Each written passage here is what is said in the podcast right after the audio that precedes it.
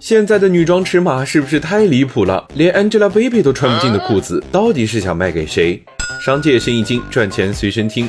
现在的衣服是越做越小了，成人女装做的像童装，一百斤得穿加大码。你说人家就是出给瘦女孩穿的，那为啥连女明星都得说？有的牌子大号我也穿不上，别说女明星穿不上，有的衣服大号只能给狗穿，谢邀，我家狗看了都得身材焦虑。对很多网红女装来说，均码就是超小码，这样既可以砍掉更多生产库存成本，又能制造营销话题。以前是人挑衣服，现在是衣服挑人，能把这些衣服穿得好看，仿佛就得到了一。张辣妹通行证，走进店里，往来的服务员都是高薪聘请的火辣美女。她们走在卖场，就像是走在选美比赛的舞台。还有什么广告比这更生动？这卖的是衣服吗？不，这卖的是焦虑。穿不上辣妹装是因为你太胖了。本来穿衣吃饭这样一件再日常不过的事情，硬是被营销成了少数人的专利。她自己创造了一种美的标准，表面上看是品类细分，实际上是另一种饥饿营销。用小码装加网红美图分享实现种草，用有争议的话题引发社会关注，带来流量。说到底，辣妹装无罪，小码女装也无罪。